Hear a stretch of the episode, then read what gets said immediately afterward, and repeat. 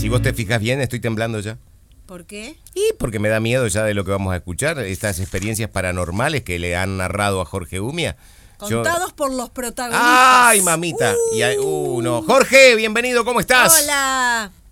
Pero qué tal, cómo andan, así me gusta, con alegría. No hay que tener chucho, Robert, no hay que tener Deja, chucho. Usted Jorge. calma, usted tranquilo. Deja, Mirá vos- para afuera ahí, Yo- está el sol. ahora sí, tranquilo. ahora sí, pero y después de noche, cuando baje el sol, cuando no me pueda dormir, No hay cuando problema empiece- cuando, no estás acá. cuando empiezo a escuchar ruidos en, en- Ah, en la casa, empiezo a escuchar puertas que se abren, que se cierran, empiezo a escuchar ruidos de cadenas que se arrastran Ay, por el piso. Ay, Qué, qué solidaria, Natalie, ¿viste? Sí, No, no, buenísima. Es una amiga del alma, me quiere.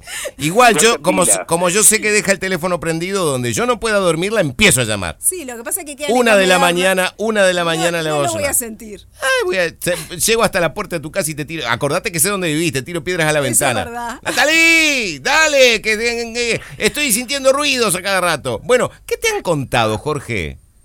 Primero que nada, justamente, déjame saludar a, a la audiencia, por supuesto, a ustedes tres, y agradecerles porque eh, eh, es- es- me encanta cuando las personas eh, que animan a dar ese paso de compartir este tipo de historias, este tipo de experiencias, porque he, he encontrado a lo largo de los años que también para quien lo cuenta es como un alivio a veces, ¿no? Claro. Una cosa de poder compartir, que alguien escuche sin prejuzgar, como eso que tantas veces ya es un clásico, ¿no? De, ah, esta persona está mal, delira, está loca, en fin, todos esos, todos esos adjetivos que, este, y sin duda afectan. Así que agradecerle a, a las personas que, que se han comunicado y, si no, eh, no le molesta, eh, le reitero el número al, al cual pueden eh, mandar mensaje, audio, fotos o videos para este, establecer y seguir manteniendo este contacto.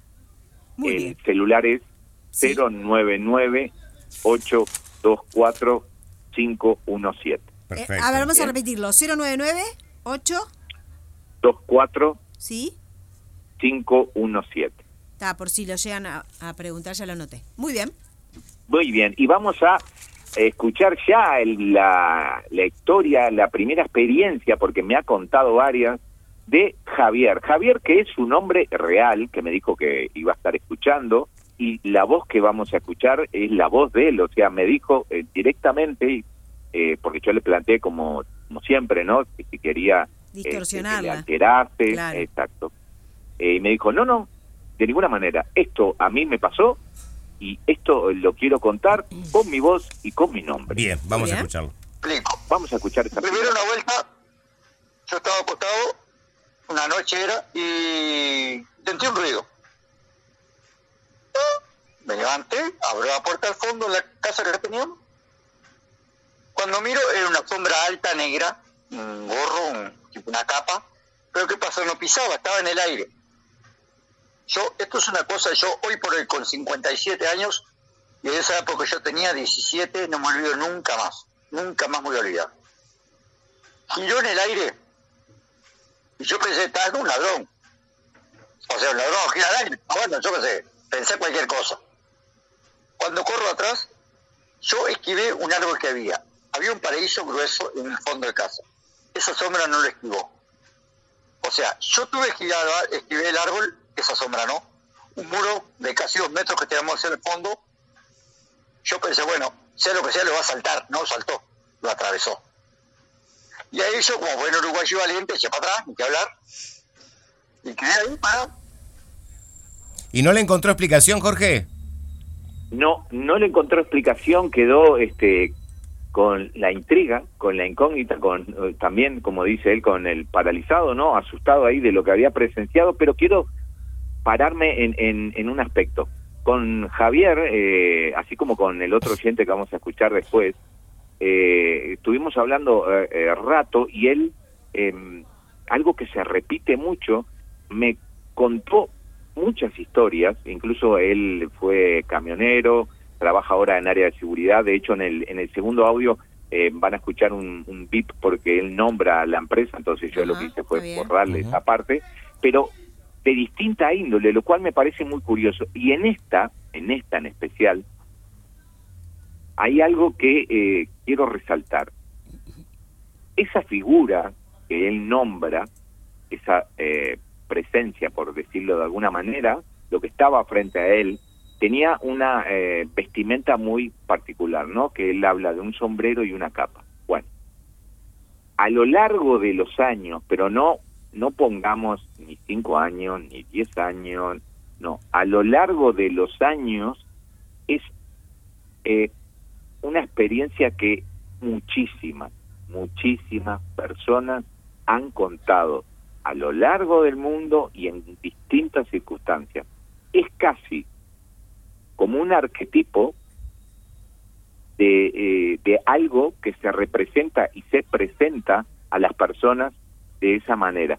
No tengo claro, por supuesto, cuál es el origen, de dónde viene, pero estoy seguro, y estoy seguro, que muchas personas, o varias personas que nos están escuchando, tienen experiencias con este tipo, con esta figura, o conocen a alguien que le ha contado algo vivido con esta, con esta figura.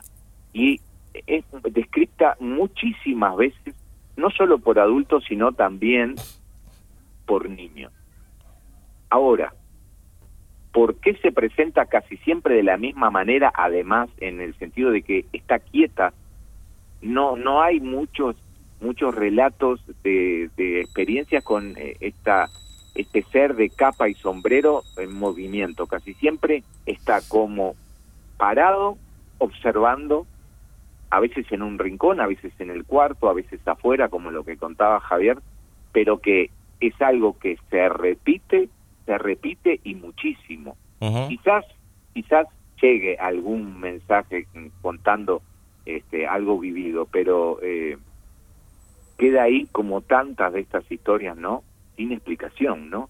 Y, y, él, y lo que además eh, eh, Javier nos, nos comparte, ¿no? Es que él estaba absolutamente despierto, o sea, sintió un ruido, sintió algo afuera, salió y se encontró con él. Además se presenta casi de una manera que es eso y nada más, o sea, esa aparición y nada más. A veces se puede asociar con algún otro evento, pero es puede llegar a ser hasta un poco caprichoso hacerlo. Pero ¿Tenemos entonces una segunda parte de Javier? Sí, lo que eh, Javier nos va a contar ahora es a otra figura arquetípica que este, le va a resultar absolutamente conocida y después vamos a comentar algo sobre ella. Dale. Bien.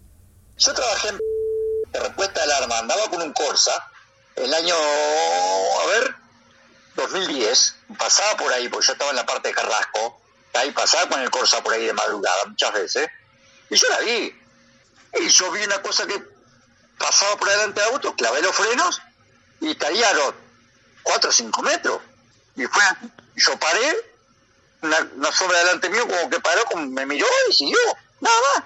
Y más o menos de mi altura, unos 70 y poco, toda vestida de blanco, la cara, una cara así negra, o sea, oscura, ¿no? Toda una, una cosa blanca, la cara oscura, como que me miró siguió y siguió la sombra, yo seguí mi trabajo y nada más. Tampoco hice mucho caso, ¿no? Sí, como decías vos, Jorge, este es un testimonio coincidente con el que mucha gente expresa haber vivido eh, un encuentro similar, algunos en la ruta, algunos en la ciudad, pero cuando está la noche, es como una suerte de espectro que aparece de la nada, ¿no? Sí, está hablando Javier acá lo que nos está contando es su contacto con la famosa llorona del Parque Rivera. Ajá. Él era eh, trabajaba en ese momento en, en esa empresa donde estaba eh, haciendo su recorrido. Entonces, eh, me- claro, él ya había tenido muchas experiencias. Entonces, por eso también está bueno cómo él lo cuenta con calma, ¿no? Claro. Vieron que este, se cruza con eso, que para adelante de su vehículo, era invierno, las 2 de la mañana, cuando este, esto le sucedió, esa, esa representación eh, para, gira la cabeza, él no distingue facciones, porque es algo además que le pregunté eh, bastante, ¿no? Si había distinguido, por eso él, decía no, adentro de como una especie de capucha, eh, yo me, lo único que vi fue como una sombra, pero que giró hacia mí, me observó y siguió su camino. Como que se detuvieron un instante, uno con otro, y después cada uno siguió a lo suyo. Se metió hacia la zona, es lo que me comentaba, que se- metió hacia la zona del parque y ta, y él siguió este con, con su rutina, ¿no? Con su rumbo.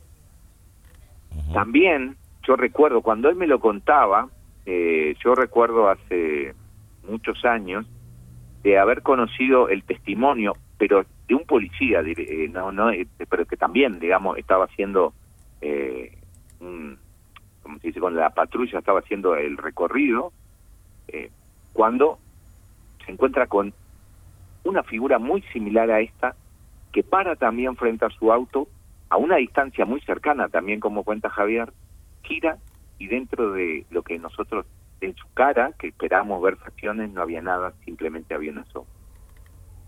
Es sumamente llamativo porque las historias, como tantas veces referimos, pican, van de país a país, Sí, repitiéndose en el tiempo. Y son con variantes, pero en esencia son la misma. En algunos casos eh, suceden cosas similares, pero en los ámbitos privados. Quiero leerte, si me permitís, Jorge, antes de continuar. Dos mensajes que llegaron. Uno de ellos dice, buenas tardes chicos, los escuchamos siempre. Le quiero hacer una pregunta a Jorge. Esto le pasa a mi hija. Ella está sola en su casa con su gata, que siempre está junto a ella, y la perra. Pero siempre tiene la sensación de que allí hay alguien, como que ve a un niño que está a los altos.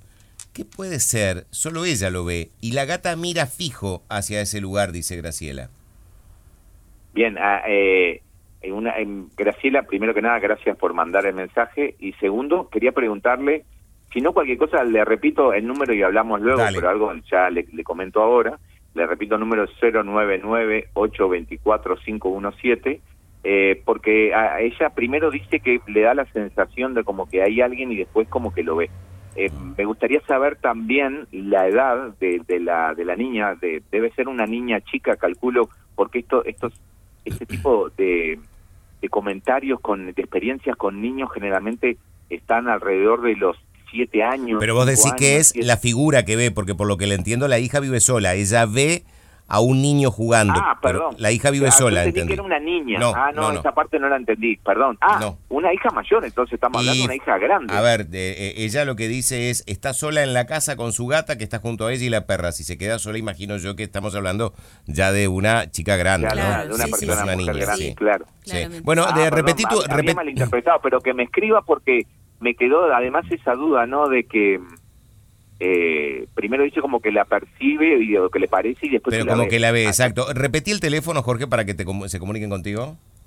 099-824-517. Que, Bien. que me escriba nomás, que me mande o me mande mensaje. Otro mensaje dice, sí, Sí, perdón. Te dice, hola chicos, lo que a mí me ha pasado muchas veces es que estoy durmiendo y me despierta la voz de mi abuela llamándome por mi nombre. Mirá. Ella ya falleció hace seis años. Esto a mí no me da miedo, por el contrario, me da tranquilidad.